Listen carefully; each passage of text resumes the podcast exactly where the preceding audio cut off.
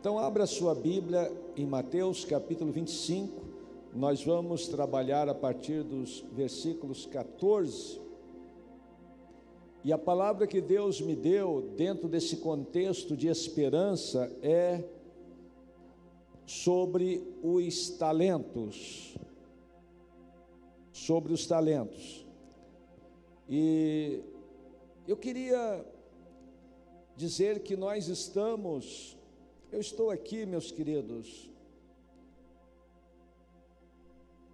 trazendo uma palavra de bênção e não de maldição, de vida e não de morte. E essa palavra que está na minha boca é uma palavra de esperança. Nós estamos na esperança dentro desse contexto de igreja, que 2021 vai ser melhor. Agora, a convicção que Deus tem colocado no meu coração é que é uma esperança muito corajosa. Você vê que na parábola dos talentos, o Senhor entrega os talentos e ele vai, mas ele diz: Eu vou voltar. Então, enquanto nós aguardamos a volta do nosso Senhor, nós estamos vivendo em esperança. Não uma esperança que você cruza os braços, não uma esperança que você deixa como está para ver como é que fica, não uma esperança que você se conforma com a situação, mas uma esperança que você, com coragem, parte para a luta, vai para cima do desafio e vence em nome de Jesus até que ele volte. Que esperança que nós estamos. Aí quando você parte para cima para valer, você descobre uma coisa, foi o que eu descobri: fraqueza.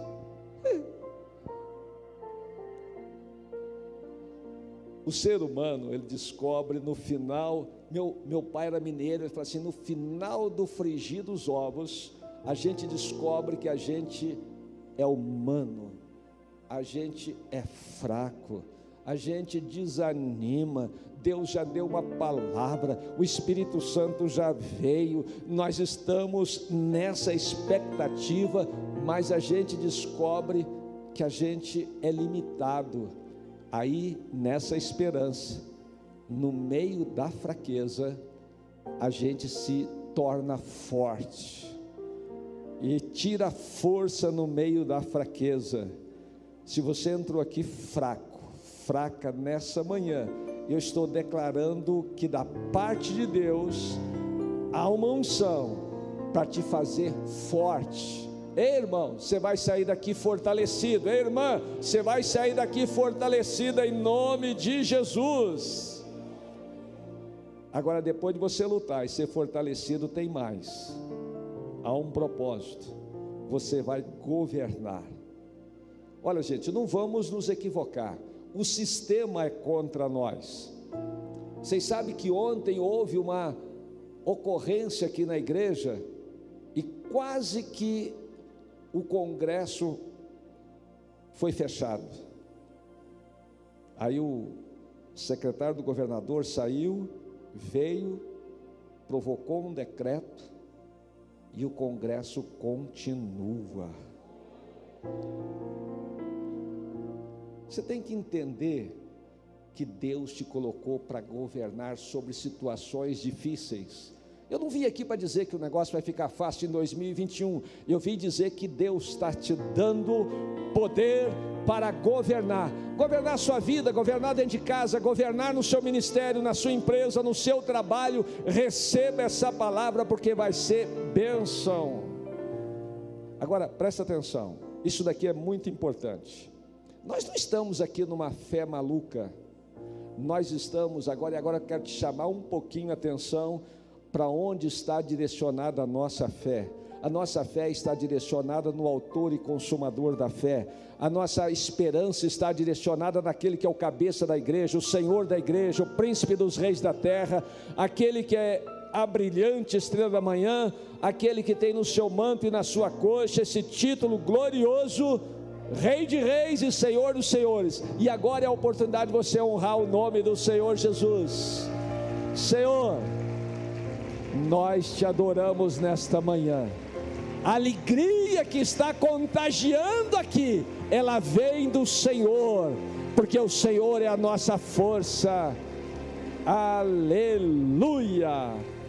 Gente, que manhã gloriosa. Vocês vão me ajudar a pregar, gente? Vocês vão interceder por mim? Tem gente aqui que além de irmão, é amigo, e além de amigo, é intercessor, e é gente que nós vamos ministrar juntos. Quantos vão concordar de ministrar comigo aqui? Amém? Então vamos, gente, nessa direção, porque vai ser benção até o final. Nós vamos orar e vamos sair daqui cheios de esperança. Eu quero, nesse momento, chamar o meu amigo Ciro, irmão Ciro, ele vai pregar comigo. Ciro é um grande empresário, escritor de vários livros, e ele é um treinador de liderança, tem uma empresa. Nós fizemos um treinamento aqui de liderança, 140 pessoas. Aí eu perguntei para alguns dos 140: o que, que vocês acharam do treinamento? É, o treinamento foi bom, mas o Ciro arrebentou. Quando eu quero esse camarada do meu lado, ele é bom mesmo, glória a Deus, graças a Deus. E como nós vamos falar em talento, o Ciro tem um talento, ele tem um talento de fazer mágica. Eu não sei como é que ele faz, mas vocês vão ver que ele tem esse talento, essa habilidade de trabalhar com essa arte de fazer mágica. Então, eu também quero reconhecer algumas pessoas importantes que estão aqui, a pastora do Ministério Rema, que está ali com o Oberdan, muito bem-vinda, pastora. Nós temos pessoas muito queridas aqui, né? Graças a Deus, eu louvo a Deus por você. Não vou falar mais nomes aqui, que isso não é muito ético, mas eu estou feliz com a sua presença aqui. Que Deus te abençoe.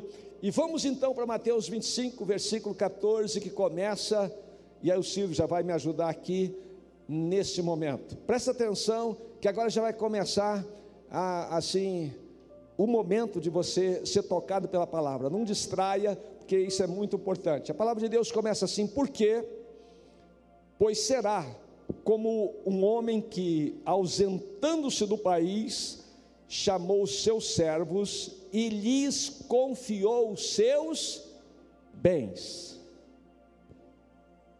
Você já entra aqui?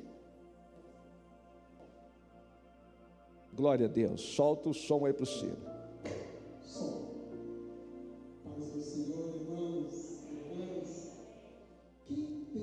Uma nota de 10 reais aí para me emprestar. Eu preciso de três notas de 10 reais.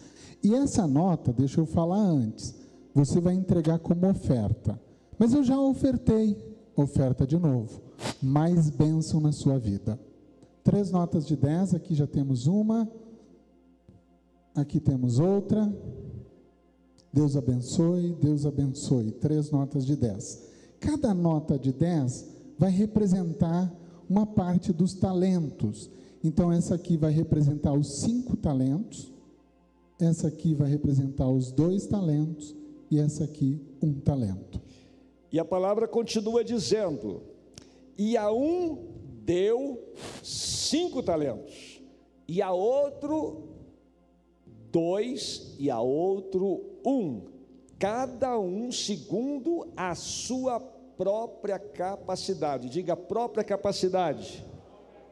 Então partiu. Então eu tenho aqui cinco talentos.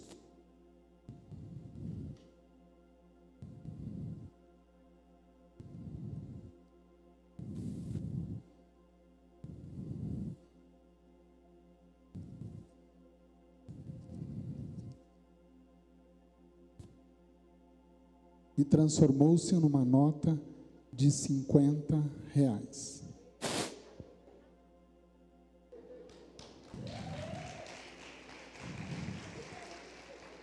Cadê o cesto da oferta?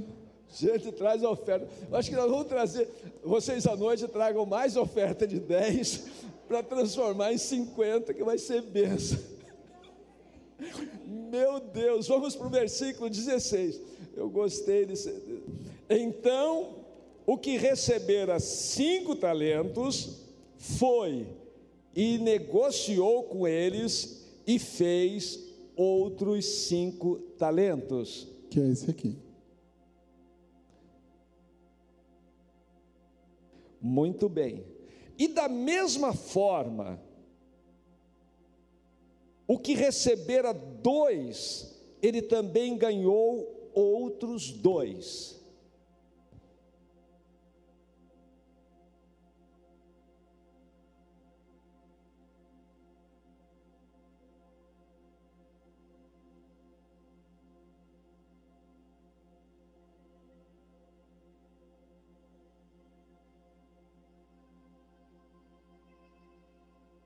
Uma nota de 20 reais. Pode aplaudir.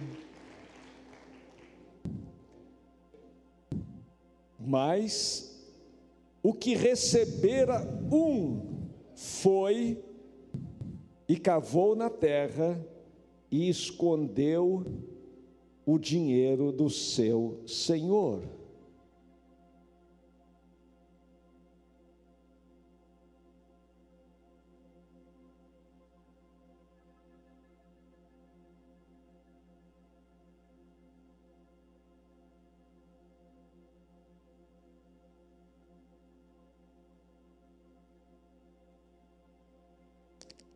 Uma nota de cinco reais.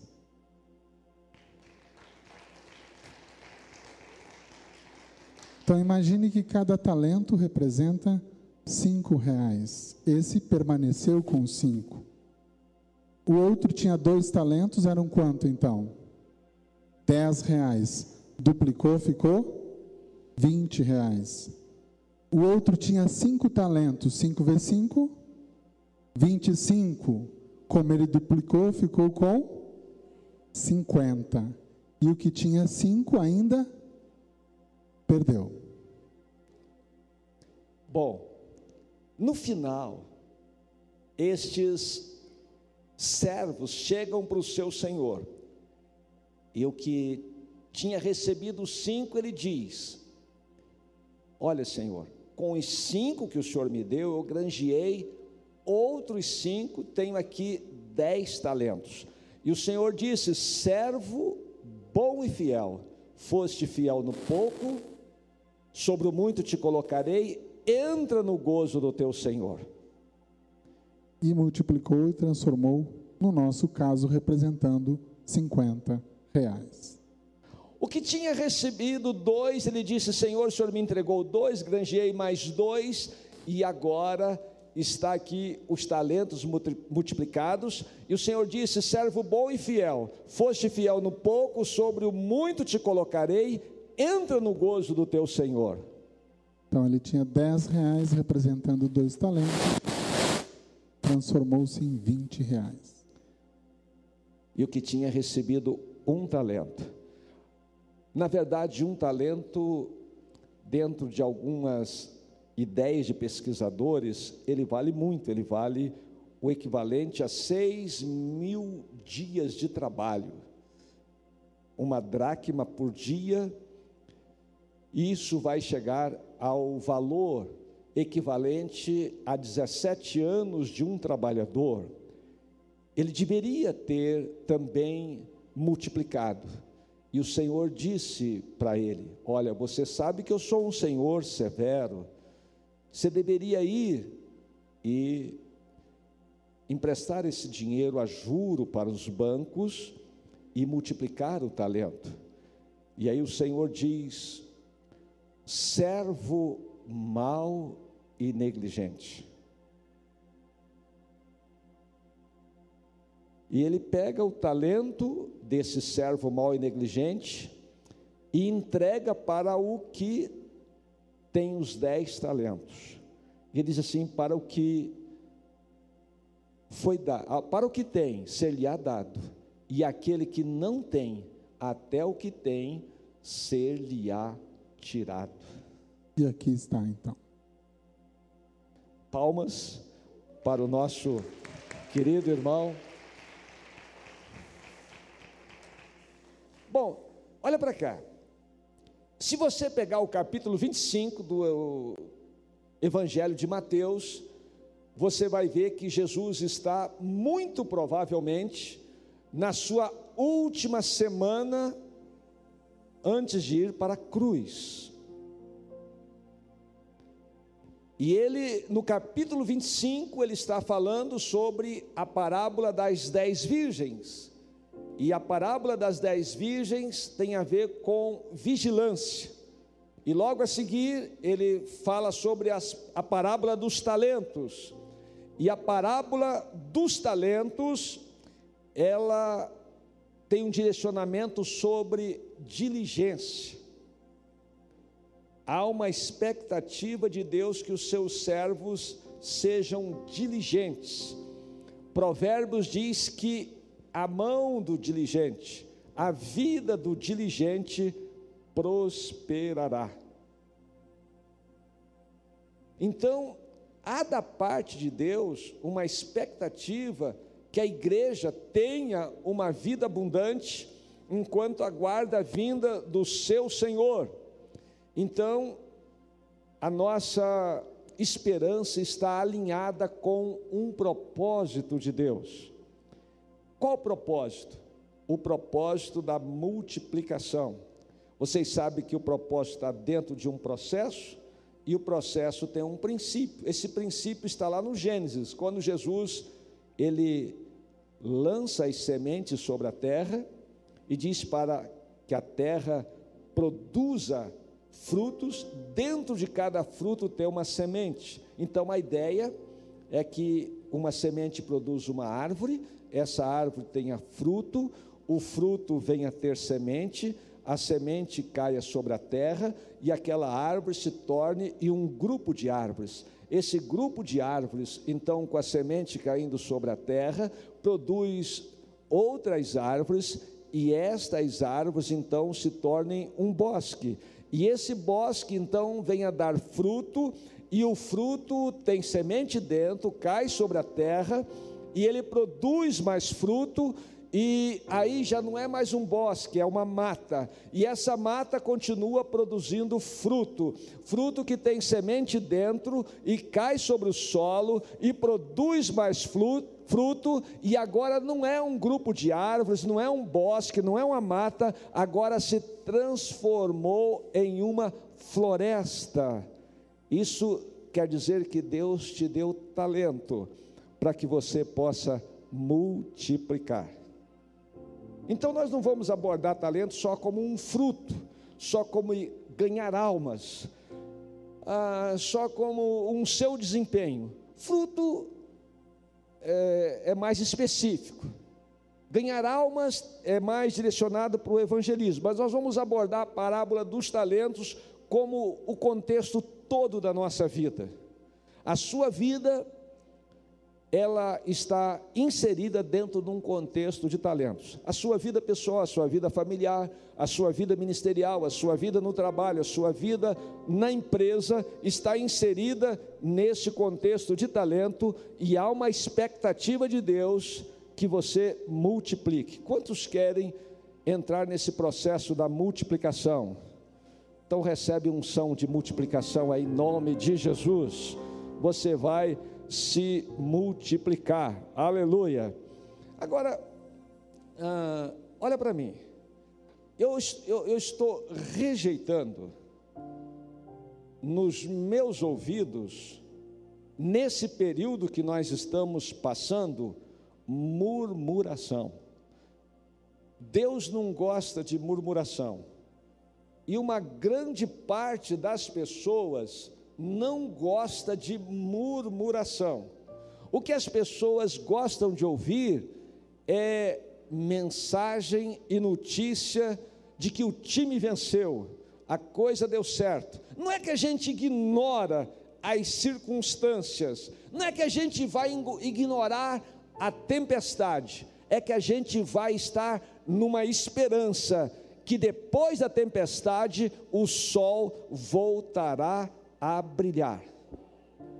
Vou repetir: depois da sua tempestade, o sol vai voltar a brilhar. Glória a Deus. Vocês viram, até o Palmeiras se tornou campeão.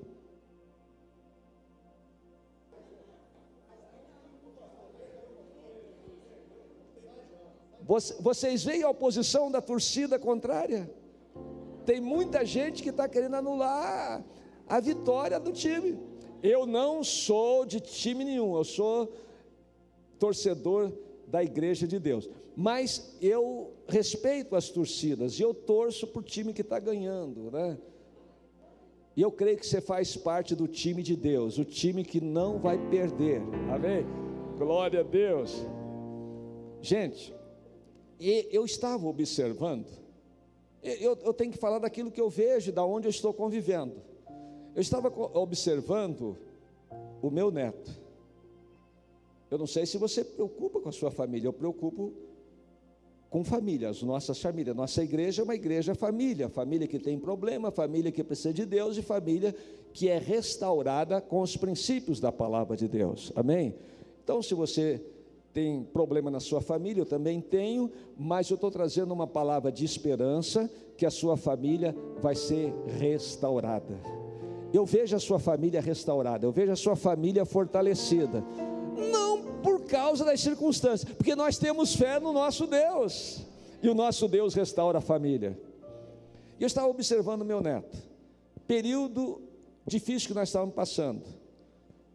Eu internado no HFA, não podia vir para a igreja e a equipe aqui, eu quero louvar a Deus pela equipe de transmissão que começou a lançar os nossos, as nossas celebrações via internet. E começaram a acontecer algumas lives.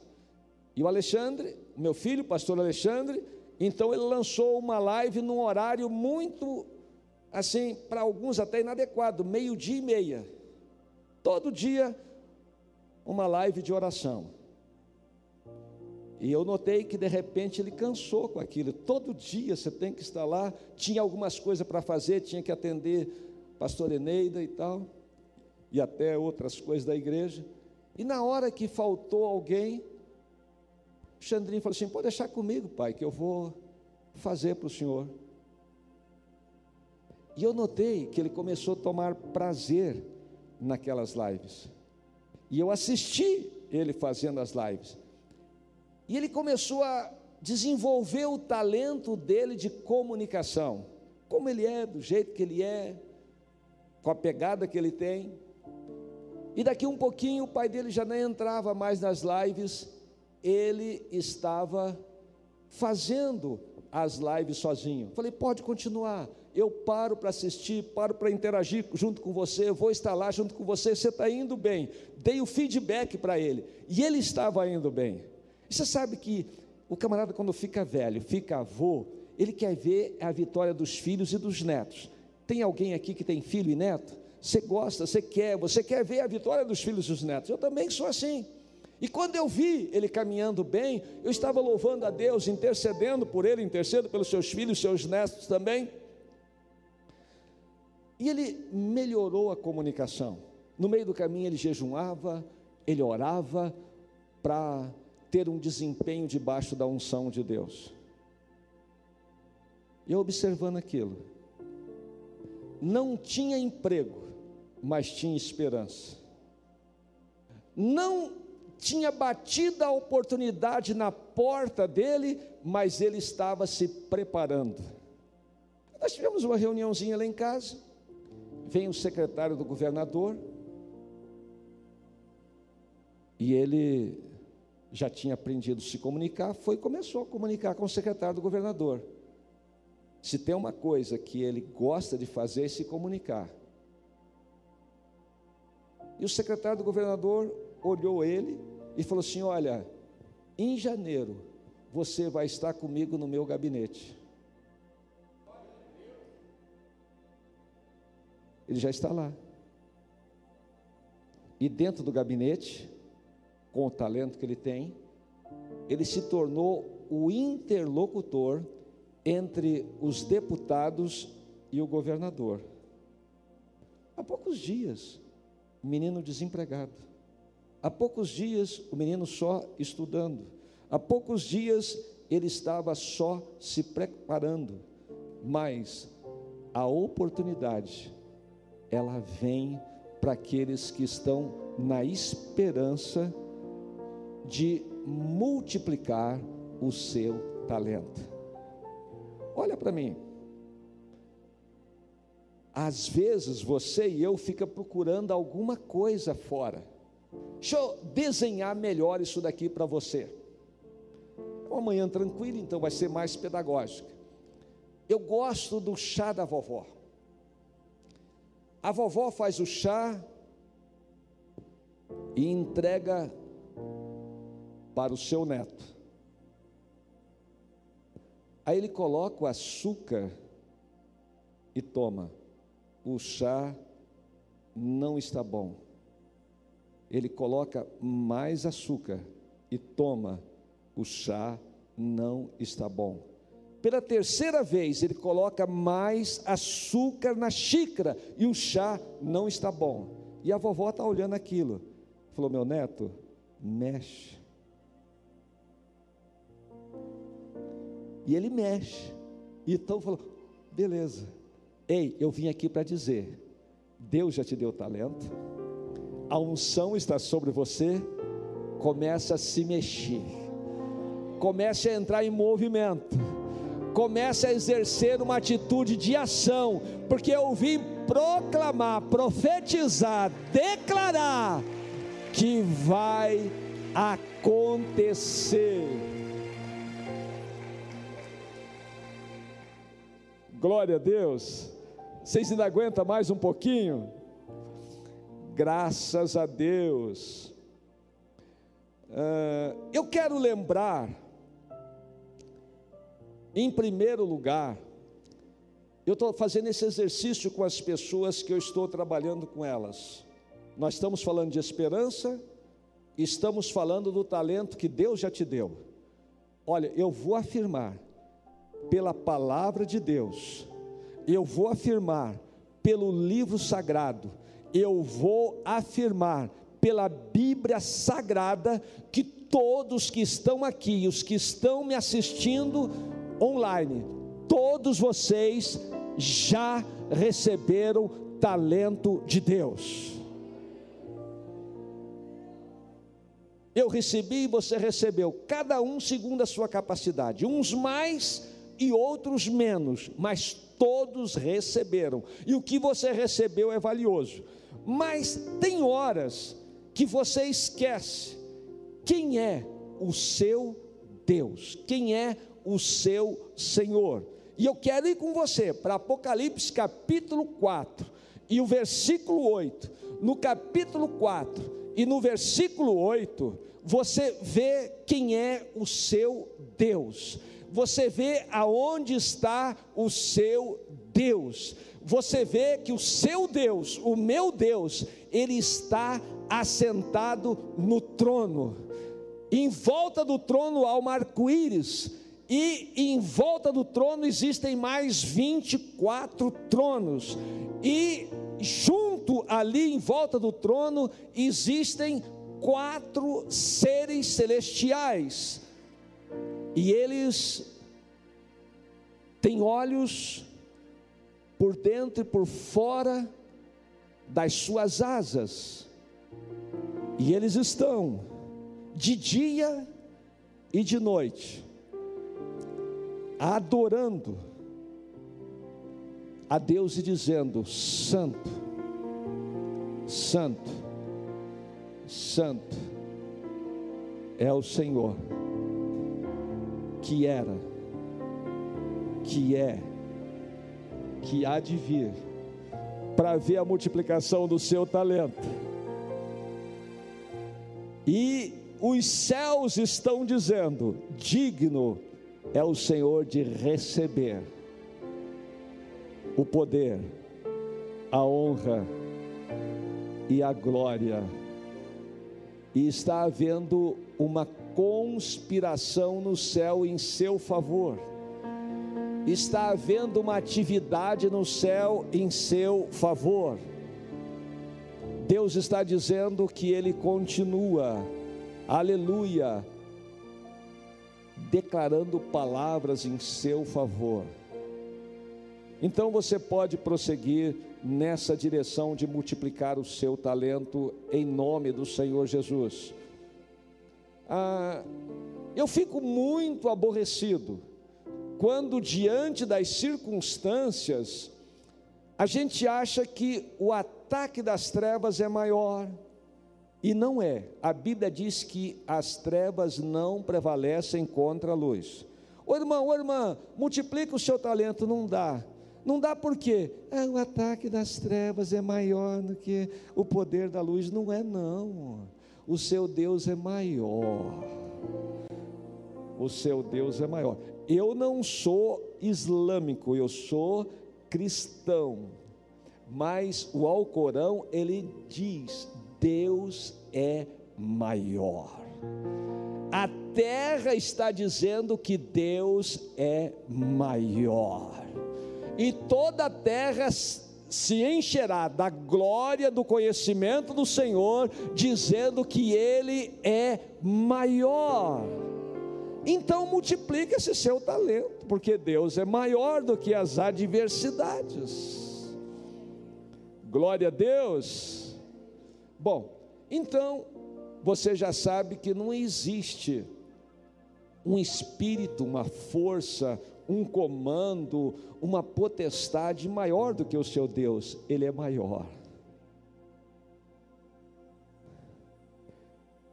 quando está lá dizendo sobre Deus, diz que Ele é o Todo-Poderoso. Ontem a pastora Talita falou que Deus se apresentou para Abraão como Deus Todo-Poderoso. O que, que é isso? É que Ele tem todo o controle nas suas mãos. Ei, não sei o que você está passando, aqui ou aí na transmissão. Eu só vim para te dizer que o seu Deus, o meu Deus, tem todo o controle nas suas mãos.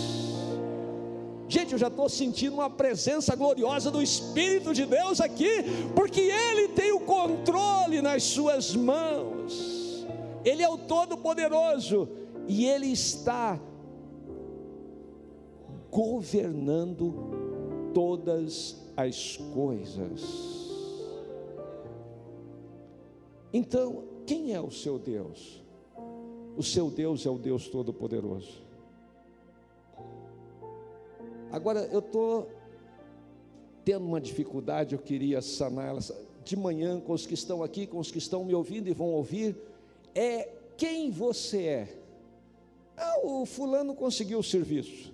Ah, o fulano conseguiu uma porta aberta. É, ele conseguiu. O outro conseguiu. Mas eu, eu, eu não dou conta. Quem você é? Se você perder a noção de quem você é, então vai ter dificuldade de multiplicar o talento. Eu quero que você entenda quem você é. Olha, olha para mim, vocês estão trabalhando com alguém que não sabia quem que era eu tive muita dificuldade. Eu cheguei aqui, eram 45 membros. Eu cheguei aqui, nós estávamos ali na igrejinha. Eu cheguei aqui, eu ajudava a fazer a faxina de manhã para o pessoal chegar para a reunião de manhã. Eu cheguei aqui, os meninos eram pequenos. Eles vieram aqui para as crianças lançar a pedra fundamental aqui. Eu cheguei aqui sem carro, sem televisão, sem telefone. Mas o pior de tudo não era isso. Eu não sabia quem eu era. Eu cheguei na igreja e eu sentava no último banco. Ia para frente na hora de pregar. E eu ficava falando assim: é, nessa igreja é diferente. Nas outras eu chego, sou pastor, eles me chamam. Pra, naquela época sentava na frente. Eles me chamam para sentar na frente. Aqui eles não me chamam para sentar na frente. Aí eu sentava no último banco. Chegava na hora de pregar, depois louvor, oferta, aviso, eu ia lá e pregava e ficava lá constrangido. É, aqui nessa igreja eles não me chamam. Aí um dia o Espírito Santo falou assim: Ei, você não sabe quem é você é? Não, eu falei, não. Você é o pastor da igreja. Você senta onde você quiser. Aqui você vai administrar a gestão como você quiser. E a partir daquele dia, eu falei, eu sou o pastor mesmo. Tem hora que você não sabe quem você é. Você é filho de Deus. Você é filha de Deus. Você, aleluia, é mais do que você imagina. Aleluia. Eu quero que isso renove a sua esperança. Você vai multiplicar o seu talento. Logicamente, você já conhece a minha história. Eu não estou mais do jeito que eu estava. O que que mudou? Mudou a percepção de quem eu sou em Cristo Jesus. Aleluia. E nessa percepção, eu gosto do Salmo 139, dos versículos 1 a 5. O Salmo 139, ele diz assim: Senhor, tu me sondas e me conheces, sabes quando me assento e quando me levanto. De longe penetras os meus pensamentos, esquadrinhas o meu andar e o meu deitar, conhece todos os meus caminhos. Ainda a palavra me não chegou à língua, e tu, Senhor, já conheces todas.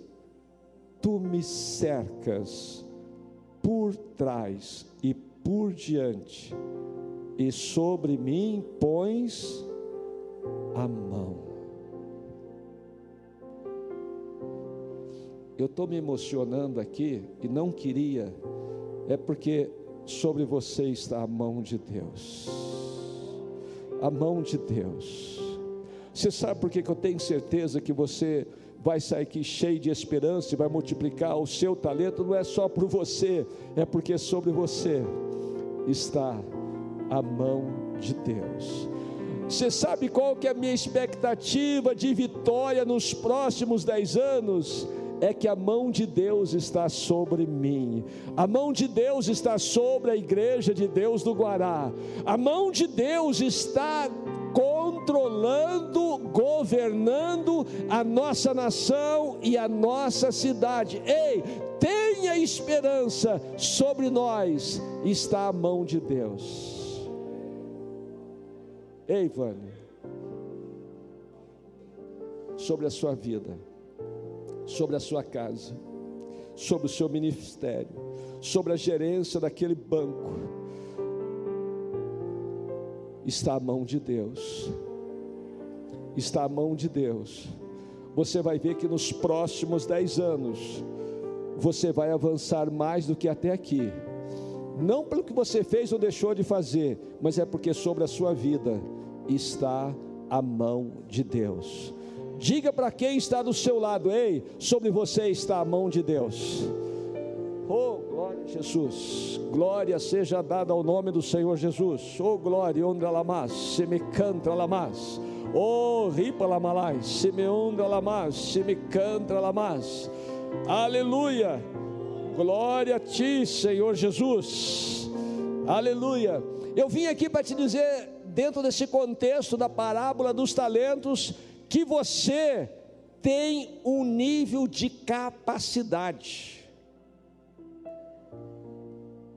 E por causa disso, Deus tem uma missão para você. Faça valer a pena o que Jesus fez por você. Vocês viram como que eu entrei? Eu nem sabia que era o pastor, nem me dava conta disso, mas lembrando da vida da gente, tem hora que a gente se sente como aquele pavio que fumega, não tem fogo. Deus te colocou fogo, Deus te colocou unção do Espírito, e Ele disse: receba o meu Espírito. Como que você estava? Você estava, eu estava como uma cana quebrada. Tem vezes na vida que a gente se sente assim, quebrado. Mas aí chega o Senhor, pega você, pega eu pela sua mão e reergue, aleluia. Então você precisa lembrar que eu e você, nós não éramos filhos de Deus, mas Jesus, pelo poder da palavra e pelo poder do Espírito, ele nos gerou. E a natureza do Pai é a multiplicação do talento. A natureza do filho deve se alinhar com a natureza do Pai. O Pai tem uma palavra de vitória. Então, se o pai fala português, o filho fala português, ele cresce falando português. Se o pai e a mãe falam inglês, o filho cresce falando inglês. Se o pai e a mãe falam espanhol, o filho e a filha cresce falando espanhol. Há uma expectativa de Deus que você, filho, filha de Deus, tenha um discurso alinhado com os céus. Glória a Deus. E aqui eu entro no meu primeiro ponto da mensagem. É só três e é rapidinho.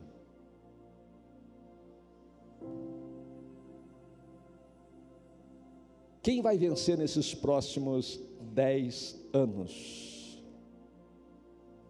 Vão vencer nesses próximos dez anos os que têm dinheiro. Talento tem a ver com dinheiro. Pessoal que está aqui tem muito dinheiro. Pessoal que está aí na transmissão tem muito dinheiro.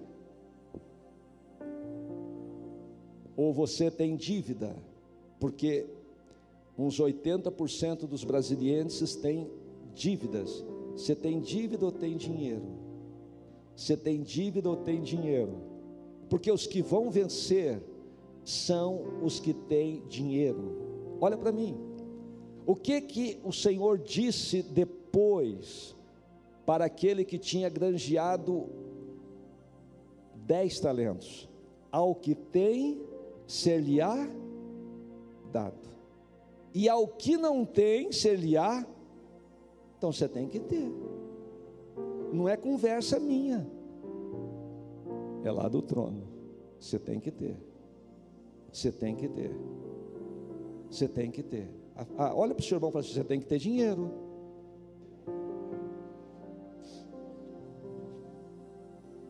Minha querida, você vai ter que ter dinheiro. O japonês, você vai ter que ter dinheiro.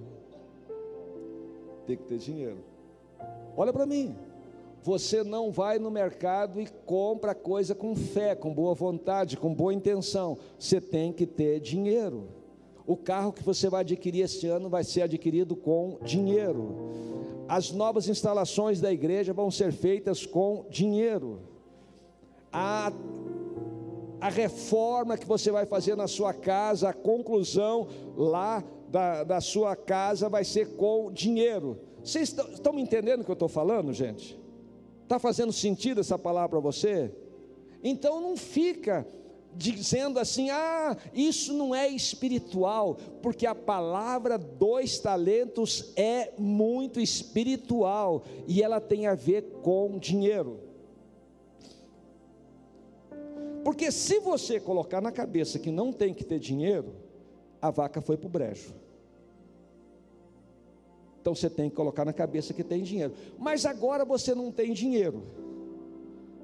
O que fazer? Nós aprendemos que daqui para os próximos dez anos nós temos que ter um sonho. Eu andava no Fiatzinho 147, mas eu sonhava, como eu sonhava, mudar de nível. Esses dias eu entrei e não liguei a chave. Eu apertei o botão e eu me emocionei. Porque quantas vezes eu liguei o 147 e ele não pegou.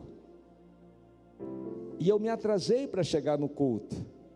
Mas agora não acontece isso. algumas coisas que estão acontecendo com você, se você começar a sonhar em multiplicar o seu talento, é só uma questão de tempo, vai haver uma mudança. Mas você precisa sonhar. Olha para mim, isso que eu vou te falar é muito importante. Talvez você seja uma pessoa que não tenha agora, viu, Denis? Mas você precisa de ter um discurso. um discurso. E eu estou falando de Davi. O Davi está pobre, ele não tem mulher, ele não tem herança, ele não tem propriedade. O Davi só tem uma coisa: a unção do Espírito sobre a vida dele. E eu vou falar um pouquinho mais sobre isso no terceiro ponto. Mas Davi tem um discurso. O gigante está lá. Todo mundo está achando que ele não pode vencer o gigante. Mas o Davi tem um discurso. Quem é esse incircunciso para afrontar os exércitos do Deus vivo? Com esse discurso, o Davi conseguiu mulher, propriedade e o reino. Agora, olha para mim, eu não falei que dentro do propósito tem um processo e tem um princípio? Olha para mim. Às vezes você tem se desanimado com a sua luta dentro do contexto da esperança e da multiplicação do talento, porque você está com muita pressa. Tem o fator tempo. Tempo, como diz o pastor Costa Neto, se fosse uma divindade ia ser um semideus. Você tem que respeitar o tempo. Quantas vezes, quantas vezes eu entrei na rua 3, Bispo Silvio sabe, outros também sabem, ali da Vicente Pires, e o carro, ele navegava na lama. Falei, Senhor, abençoa essa rua. Quase que eu cantei, se essa rua, se essa rua fosse minha oh Deus, e agora você entra na rua 3, asfaltada, para frente, para trás, mas teve um tempo. Eu quero te dizer que no contexto da esperança, e se você tem colocado na sua mente multiplicar o seu talento, é só uma questão de tempo. Você vai mudar de nível. Você que está andando na lama, vai andar no asfalto. Você que está andando na dificuldade, vai andar na abundância. Gente, olha para mim. Vocês não sabem dessa história, mas eu chorei. Eu chorei muito no Natal de 88. 1988. Foi o ano que eu cheguei aqui. Eu ainda não tinha um círculo de amizade como eu tenho hoje. Ninguém me convidou para ir para sua casa passar o Natal. Nesse Natal, convida alguém menos favorecido para ir para sua casa, porque eu estou profetizando que o seu Natal vai ser abundante. E eu chorei muito sozinho, sozinho sem carro, sozinho sem um assado e um punhado de filhos, e ninguém me convidou para o Natal. E naquele dia eu orei, e eu creio que Deus atendeu minha oração. Foi o último Natal naquele nível na minha vida. A partir do segundo, já foi de completa abundância. Hoje nós estamos tendo um problema no Natal, que é a grande quantidade de assados. Eu estou profetizando. Você que tem um sonho, você que tem um discurso, você que tem um talento, persevera, porque é só uma questão de tempo. Hoje vai ser o último dia de escassez na sua vida. Você vai caminhar na direção da abundância em nome do Senhor Jesus. Todos nós temos um talento, de acordo com a nossa capacidade. Presta atenção. Você tem que entender que os que vão vencer, eles vão vencer porque eles têm um conhecimento.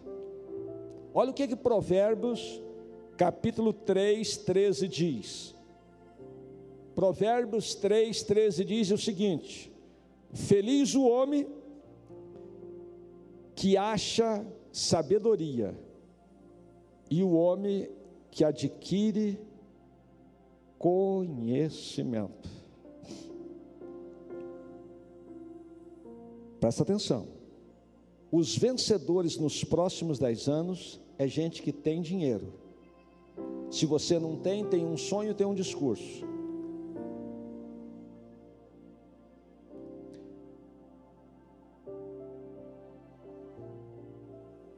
Um discurso.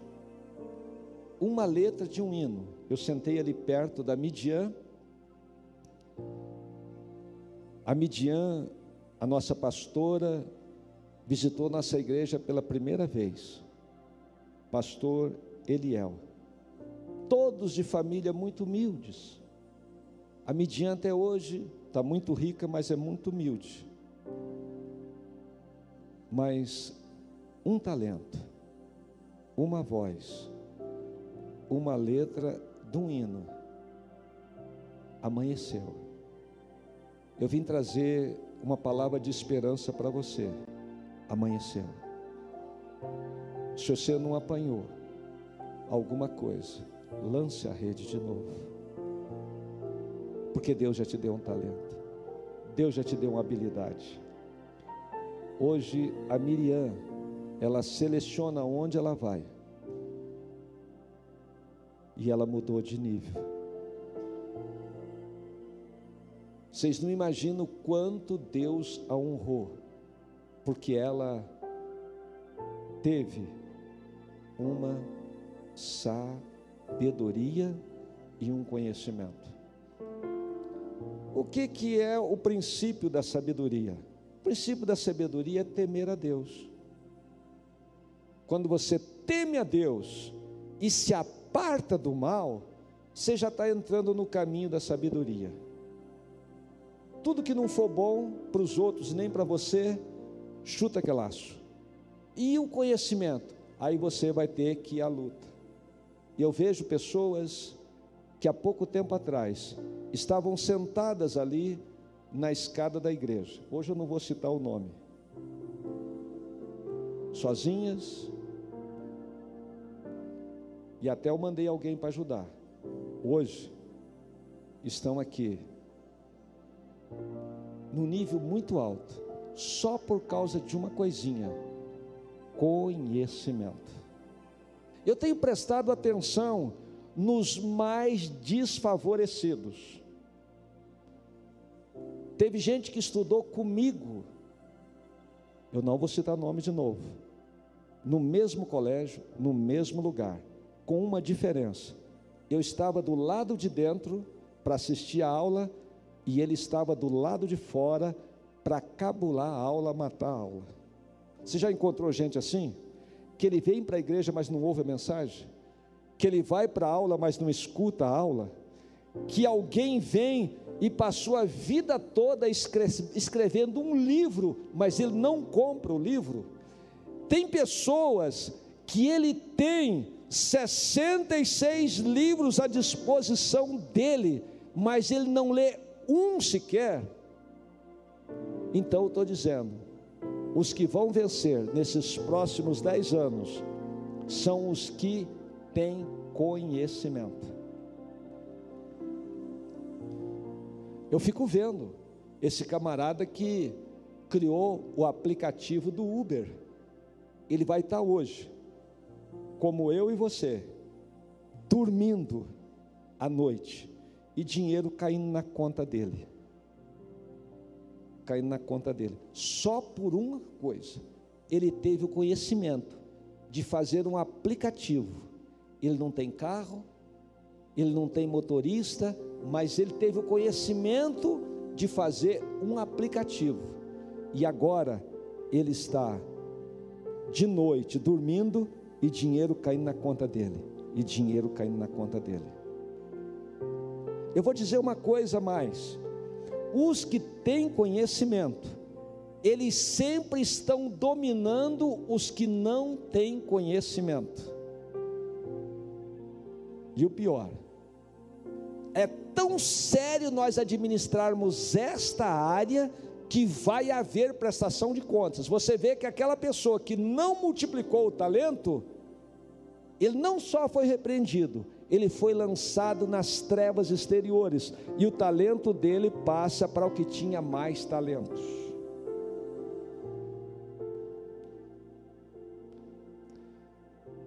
Antes de vir para cá, eu estava conversando com o irmão, e ele falou assim: Eu sei que você está se esforçando. Eu falei: Eu estou. Porque esse período que nós estamos vivendo exige conhecimento. Do tipo assim, o gato com o rato. O gato está querendo pegar o rato, mas o rato é daqueles ratos que já andou para lá de Bagdá na área do conhecimento. Então o rato ele corre do, do gato e brinca com o gato e entra dentro da toca. E na imaginação dele de rato, ele fica pensando assim: ele nunca vai me pegar. Porque o rato sai da toca a hora que o cachorro da fazenda começa a latir. Ele pode sair porque o cachorro ele espanta o gato. E aí o gato, ele avançou no conhecimento. Ele falou: "Que hora que o rato sai da toca?" E ele descobriu, o rato só saía na hora que o cachorro começava a latir. Aí o, rato saiu, o gato, como das outras vezes, correu atrás do rato, e o rato entrou dentro da toca. E o gato agora, ele tem conhecimento. E ele começa, au, au, au, au, au. E o rato sai de lá, fala: Você tem cachorro, não tem gato. E o gato pegou ele. Ele falou: Meu, eu sei que você vai me comer. Eu sei que você vai me matar, mas antes me conta como é que é que eu estou esperando ter um cachorro e ter um gato, porque se tinha cachorro não tinha gato, e você me pega. Ele falou: Pois é, nesse tempo para os próximos dez anos que nós estamos vivendo, quem não falar dois idiomas não sobrevive.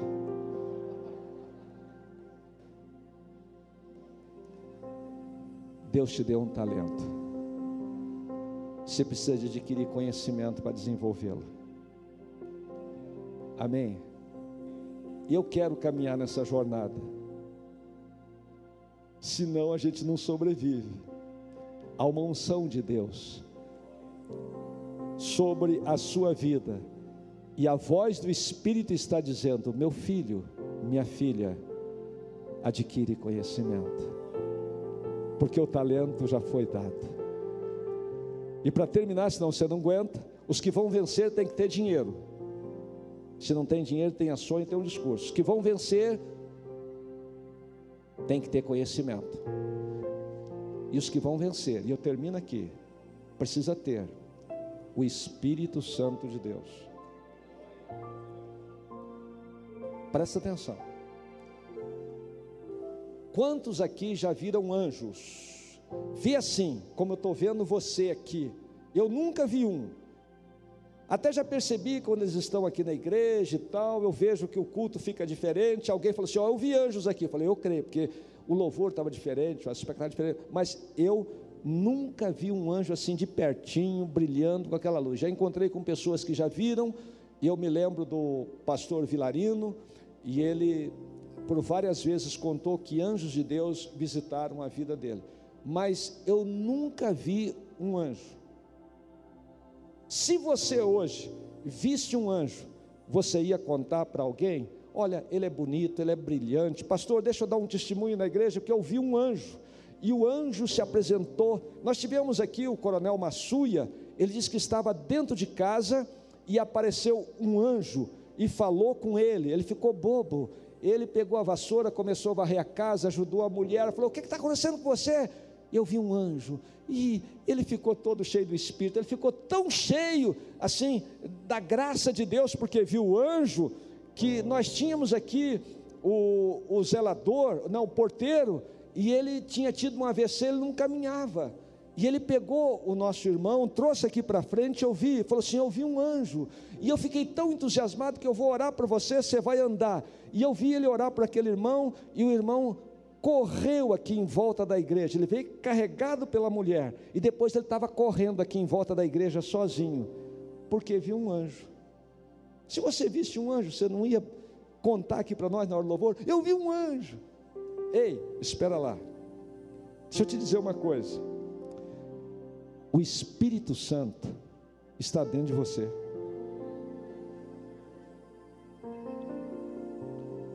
Todo dia. Todo dia. O Espírito Santo está em você. E você pode então usufruir do benefício do Espírito Santo, estando cheio de amor, de alegria e de paz. Quantas vezes você foi, eu não estou criticando quem vai para o monte. De, ó, gente, eu já fui para monte, gosto de monte, mas quantas vezes já pensou, ah, se eu fosse no monte tal, se eu tivesse com o profeta tal, se eu... gente, para que você caminhar tão longe se o Espírito Santo já está dentro de você? Presta atenção.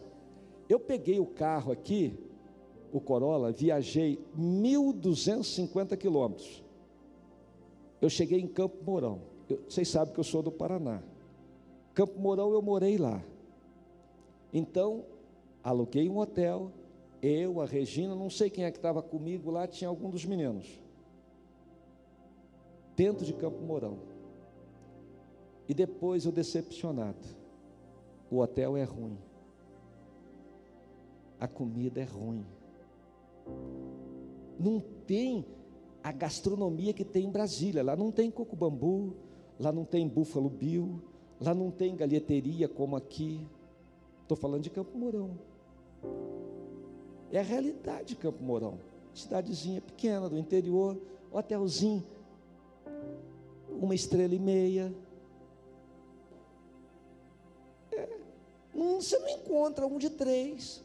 Campo Mourão, gente, Campo Mourão. Curitiba já é outro nível. Curitiba, aí, aí você está falando outra, você está falando a língua do gato. Aí eu cá com os meus botões, eu saio 1.250 quilômetros, gasto gasolina, fico cansado para ir para um lugar bem aquém da onde estou. Lá não tem shopping, lá não tem. Iguatemi não tem parque shopping, não tem. Aí eu cheguei à conclusão, em Brasília, em Brasília, nós temos uma rede hoteleira invejável nós temos uma gastronomia que chama atenção. Então, para que você sair para Campo Mourão? Ei, o que eu quero dizer é o seguinte: tem hora que você está procurando alguma coisa que você já tem perto de você. O Espírito Santo já está dentro de você. Qual o Espírito? O Espírito de sabedoria, o Espírito de entendimento, o espírito de conselho, o espírito de fortaleza, o espírito de conhecimento e do temor do Senhor está em você. Se você quiser, o Espírito Santo, ele te dá dom na palavra. Se você quiser, o Espírito Santo, ele te dá dom na área do conhecimento. Se você quiser, o Espírito Santo te dá fé. Se você quiser, e buscar, o Espírito Santo te dá dons de curar. Se você quiser ir buscar, o Espírito Santo te dá dom de operação de milagres. Se você quiser hoje mesmo buscar, o Espírito Santo te ensina com o dom de profetizar. O Espírito Santo ele te dá discernimento de espírito. O Espírito Santo te dá variedade de línguas e o poder de interpretá-las. E o maior gozo, a maior alegria, a maior felicidade que existe disponível nesse planeta está dentro do Espírito Santo.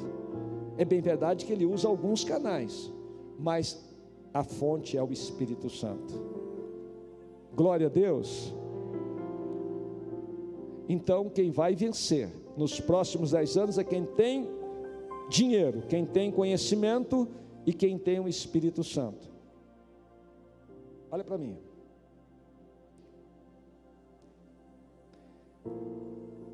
Eu descobri esses dias, nos meus momentos de oração, uma coisa: eu não sei orar. Eu gostaria muito de chegar para vocês e dizer assim, gente, olha que eu sei, mas eu não sei. Mas eu descobri uma coisa: se eu me unir com o Espírito Santo, ele me ajuda a orar. E ele intercede por mim e por você com gemidos inexprimíveis. Agora você imagina o Espírito Santo com você e eu levando diante do trono o pedido. O que que vai acontecer? Com o Espírito Santo não tem jeito de você ter derrota. Eu não sei como é que você está, mas com o Espírito Santo, nos próximos dez anos você vai arrebentar. Eu descobri uma outra coisa: fraqueza.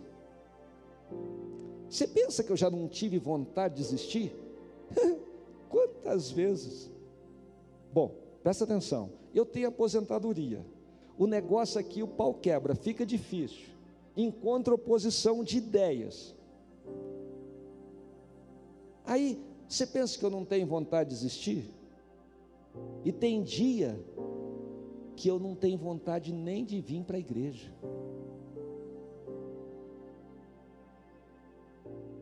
Hein, Vânia? Você pensou que era só com você que acontecia, né? Você arruma aquelas desculpas esfarrapadas, pastor, hoje eu não vou por causa disso, daquilo. Eu sei como é que é. Eu também já arrumei, já falei assim, Sato, segura aí o culto de quinta-feira, hoje eu não estou me sentindo bem, Bispo Sil, hoje eu não estou. Eu já fiz isso muitas vezes, estou confessando para vocês um pecado aqui.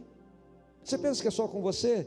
Mas eu descobri que quando eu vou um pouquinho mais cedo e começo a ter uma comunhão profunda com o Espírito Santo, eu chego como eu cheguei hoje.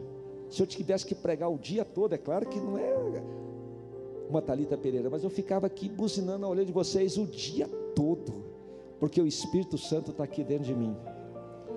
O Espírito Santo está me enchendo de alegria. Essa expectativa que eu tenho para daqui 10 anos, ela veio através do Espírito Santo. Eu sei que vai haver um crescimento porque Deus está levantando pessoas com talento, cheias do Espírito Santo neste lugar, e está mandando mais gente, amém? Glória a Deus. Gente, eu descobri uma coisa na minha vida. Quanto mais eu aproximo de Deus, eu descubro minhas falhas.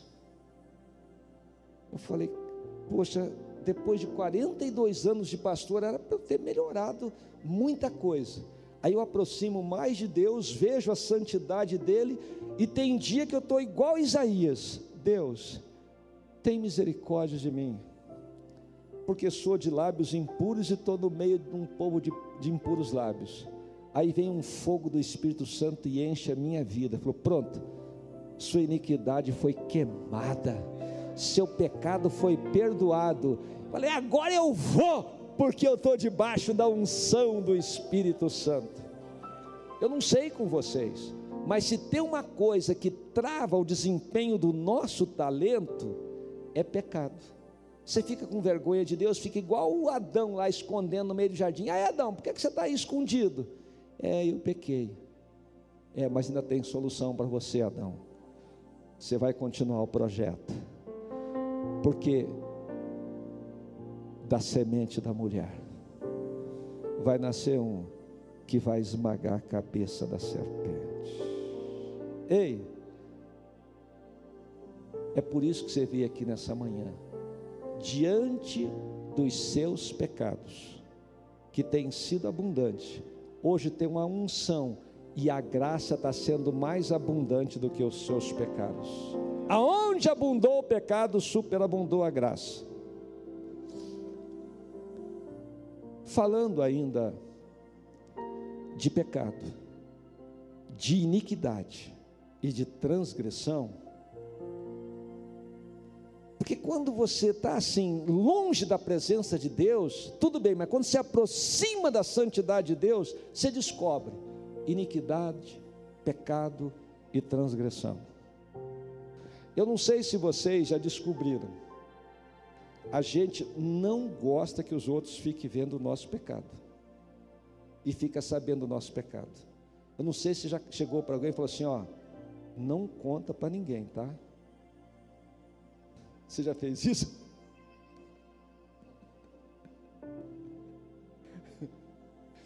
Gente, e o propósito de Deus não é a gente se tornar um fariseu, é se tornar uma pessoa cheia do Espírito para multiplicar o talento. Por exemplo, aquele irmão que vem com a esposa até a porta da igreja e está numa comunhão intensa com a esposa. Eita, aquele negócio todo. Mas quando chega ali, fala assim: não, agora vamos para adorar a Deus. Aleluia, glória a Deus. A Mônica entra no louvor, a gente está naquele clima, aquela coisa. Quando sai, aí a coisa continua. Os que vão vencer são os que estão cheios do Espírito Santo na igreja, em casa, no trabalho, nos negócios, nos relacionamentos, porque eles sabem que o Espírito Santo está conosco 24 horas por dia. Mas olha para mim, e as iniquidades? Que você tem vergonha e eu tenho também. Olha o que, que a palavra de Deus diz: Jesus, Ele é a justiça nossa. A sua iniquidade fica debaixo do sangue de Jesus. O sangue de Jesus cobre. Se elas fossem vermelhas, ou pretas, ou sei lá que cor que você acha que seria ruim para dar a cor do pecado, elas se tornam como alva lã, se tornam mais alvo do que a neve. Então, por causa da justiça de Deus, por causa daquele sacrifício na cruz, você e eu, não é que a gente fica melhor do que a gente imaginava, é que o sangue de Jesus nos purifica de todo o pecado. Presta atenção, isso é muito forte, né? Se você começa a se mover pelos argumentos que estão dentro de você, inseridos pela palavra e pelo Espírito Santo, você não vai se deter diante da oposição que está lá fora. Você vai encontrar oposição, mas dentro de você está um argumento. Você é filho de Deus, você é filha de Deus, você foi lavado, você foi lavada pelo sangue de Jesus. Não é que você é melhor do que ninguém, não, eu também não sou, mas as minhas iniquidades, transgressões e pecados estão debaixo da cobertura do sangue, eles foram lavados, as vestes lavadas, minha mente lavada, os olhos lavados, as mãos lavadas, os pés lavados, e eu vou desenvolver os meus talentos em nome de Jesus. Não vai ter pecado que vai te deter, em nome de Jesus, aleluia. E eu encerro, aqui eu encerro. A cruz não é só uma história sobre a dor que Jesus sofreu, mas a história da dor que Jesus venceu. Glória a Deus. Fica de pé.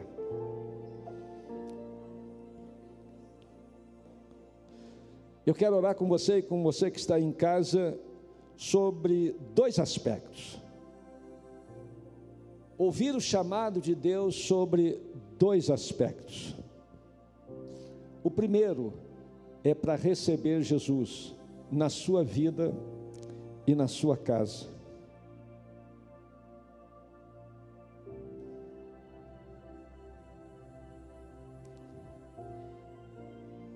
Você pensa assim que receber é muito fácil, mas não é. Olha o versículo 12 do Evangelho de João, capítulo 1. Veio para o que era seu, mas os seus não o receberam. Você fala, esses judeus, que ignorância, os profetas falaram, e Jesus veio, eles não receberam e crucificaram Jesus. É, o judeu, nesse caso, muitas vezes sou eu e você. Jesus está querendo entrar na sua vida, Jesus está querendo entrar na sua casa, e muitas vezes, por causa de um orgulho, de um, uma suposição que a gente já está bem, ele fica do lado de fora. O Ciro escreve o livro Os Sete Pecados Capitais que toda a pessoa inteligente comete. Quantos são inteligentes aqui? Deixa eu ver. Muita gente. Todo inteligente comete esse pecado. Pecado da suposição.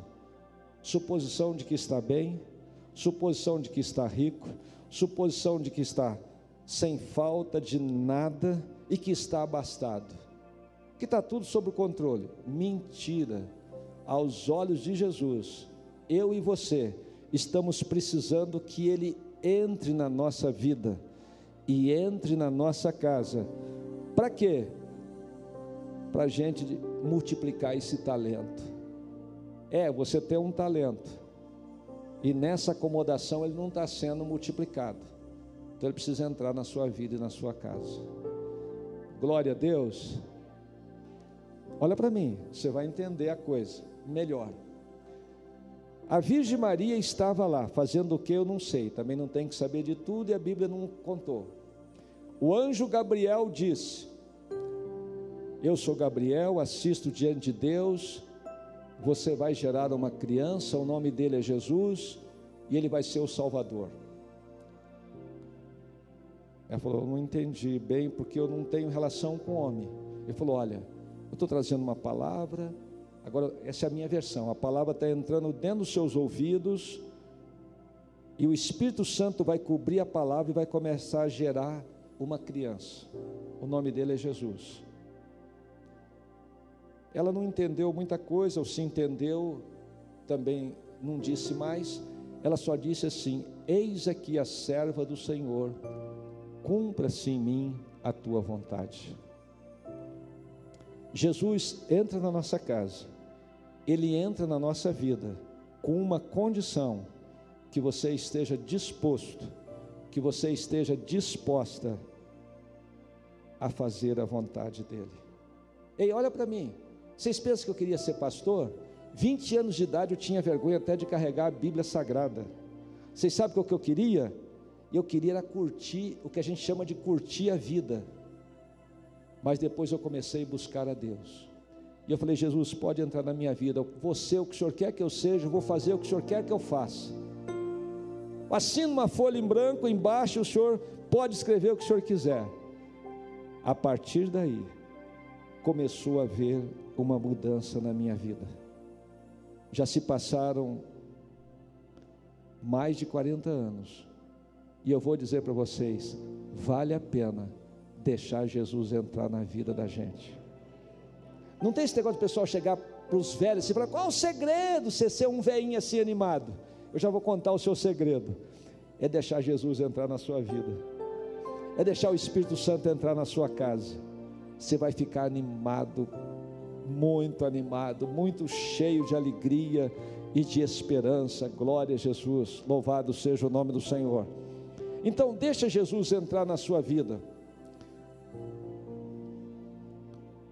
E qual que é o segundo chamado que eu queria que você ouvisse nessa manhã?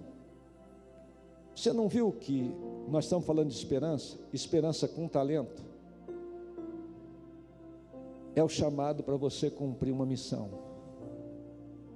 Você foi criado, foi criada e eu também para cumprir uma missão. Qual missão? Servir a Deus, servir as pessoas. Tem gente que já se aborreceu com pessoas, eu também. Tem gente que já preferiu criar periquito, papagaio e cachorro.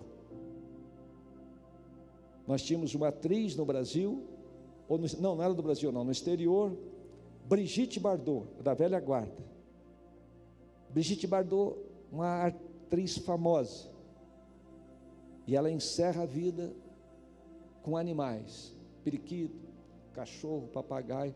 Por que, que a senhora está fazendo isso? Relacionar com gente é muito difícil. É, é, mas a sua missão é relacionar com Deus e com gente, gente difícil. E eu gosto daquela palavra do Tiago Brunet. Por que, que Jesus veio do céu à terra? Porque no céu não tem gente, não tem pessoas humanas. Então ele veio porque aqui tem humano. Você não sabe o quanto que vale um humano para Deus. Tanto é que lá no trono tem alguém da raça humana. E ele é humano divino, o nome dele é Jesus de Nazaré. E ele conquistou isso, vindo a essa terra e nascendo como humano. O diabo não gosta que a gente fala disso, que ele veio a este mundo em carne, mas ele veio a este mundo em carne para poder se tornar esse rei glorioso nos céus e na terra. É rei sobre os anjos e é rei também sobre os humanos. Você quer hoje aceitar a palavra de Jesus, de multiplicar os seus talentos e deixar de ter essas desculpas esfarrapadas que nem você acredita nelas? ou então está procrastinando para depois e dizer: Jesus, eu vou cumprir a tua missão. Jesus, eu vou cumprir o teu propósito. Alguns já estão fazendo isso. Se você já está fazendo, considere continuar. Mas se você ouviu a chamada do Espírito Santo hoje, considere a possibilidade de iniciar. Quando? Essa semana mesmo quando? Agora mesmo. Como? Colocando a mão no seu coração e falando igual Maria: Eis aqui a serva do Senhor, cumpra-se em mim a tua vontade. Eu almocei ontem com um casal daqui da igreja e eles pediram para a gente investir num projeto missionário de crianças E talvez a irmã vai estar conosco. E ela mostrou um vídeo. A irmã aqui do Brasil foi trabalhar com crianças no meio dos muçulmanos. E no momento que ela está no hospital, ela está apanhando. Eu vi ela recebendo tapas sobre a cabeça, no rosto, na boca, só porque ela saiu do Brasil e foi proclamar o evangelho no meio de uma no meio da cultura islâmica. Mas eu me entusiasmei com aquela mulher. Ela resolveu cumprir o propósito dela. Talvez você não tenha essa capacidade de ir para lá. Eu sei que a minha direção de trabalho não é lá, é aqui em Brasília. Mas Deus sabe aonde Ele quer você e você sabe o chamado de Deus. O importante é que você cumpra o seu chamado. Essa irmã agora está presa. Talvez ela possa ser até condenada à morte. Mas quando ela saiu, ela sabia que poderia ser condenada à morte se pregasse o evangelho naquela região. E ela topou, porque o desígnio, o propósito dela tinha a ver com isso. Uma oferta está sendo levantada para pagar os advogados para ela, mas não há certeza que, mesmo com advogado, ela escape da morte. Eu estou falando de uma realidade que está acontecendo agora nesse momento. Até que ponto você deve estar disposto a atender a sua missão? Até aquilo que diz: ser fiel até a morte, e eu te darei a coroa da vida. Coloque a mão sobre o seu coração.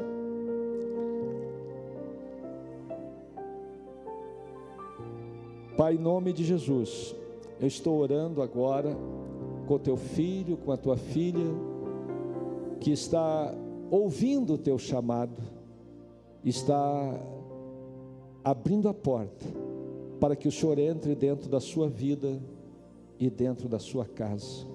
Eu estou orando com pessoas que estão aqui, com pessoas que estão me assistindo pela transmissão e com pessoas que vão assistir depois. Senhor Jesus, entra nessa vida, entra nesta casa, porque o Senhor é a nossa única esperança. O Senhor é a única esperança para essa pessoa que está drogada. O Senhor é a única esperança para essa pessoa que está viciada. O Senhor é a única esperança para essa pessoa que está caída. O Senhor é a única esperança para essa pessoa que já não sabe mais o que fazer. Então, Senhor Jesus, entra nessa vida, por graça e por misericórdia, entra nessa casa, entra nessa situação, e eu estou proclamando sobre esses que estão orando comigo a vitória da cruz e declarando que há poder no sangue de Jesus, há poder no nome de Jesus, e as cadeias se quebram e as amarras se despedaçam. Meu Deus, eu oro também agora com esse teu filho, essa tua filha, que está ouvindo o teu chamado para cumprir a missão, aonde o Senhor designar, aonde o Senhor chamar, como o Senhor quiser que essa pessoa seja, e o teu filho e a tua filha está dizendo que está aceitando e atendendo o teu chamado. Confirma agora, Senhor, que a partir desse momento, esse talento que estava escondido, essa habilidade que estava sem ser exercitada, vai começar agora a acontecer uma multiplicação para a glória do Pai, do Filho e do Espírito Santo. E os que estão orando comigo digam amém. Você pode aplaudir o nome de Jesus? Aleluia!